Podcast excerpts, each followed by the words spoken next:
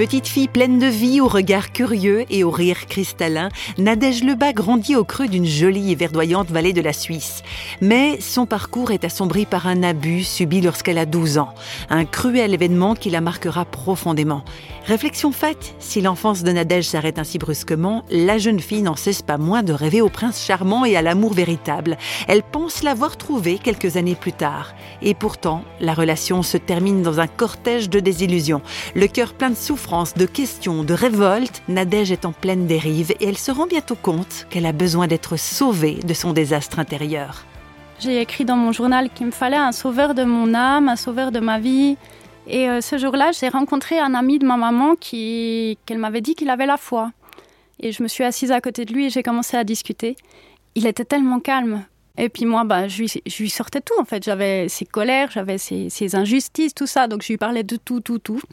Et à un moment donné, il m'a dit, mais si tu veux, on peut prier. Alors j'ai dit oui. Euh, enfin, j'ai vu dans les films quand il prie, il faut fermer les yeux puis mettre ses mains ensemble comme ça. Alors donc euh, j'ai dit euh, en fait, ben je sais pas prier. Alors du coup je me suis assise sur un tabouret et puis il a mis sa main sur ma tête et il a commencé à prier Notre Père qui êtes aux cieux, que ton nom soit sanctifié. Et au fur et à mesure de la prière, les larmes ont commencé à couler. Et au final, à un moment donné, il y a comme tout qui a été balayé et nettoyé à l'intérieur, mais c'était vraiment le plus beau moment de ma vie. J'ai senti vraiment euh, une paix que j'avais jamais sentie avant. Une paix qui était euh, au-delà de mes espérances. Et euh, un amour aussi. Un amour plus puissant que tous les amours humains qu'on pourra jamais trouver.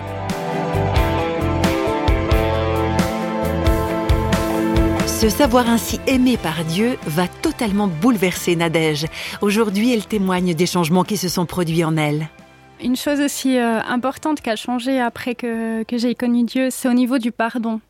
J'ai reçu une lettre du tribunal qui me demandait de, témoigner contre la personne qui, qui m'avait abusée euh, quand j'avais 12 ans, parce que quelqu'un d'autre que je connais avait été abusé par elle aussi. Je me suis dit que je, il fallait que je porte plainte aussi.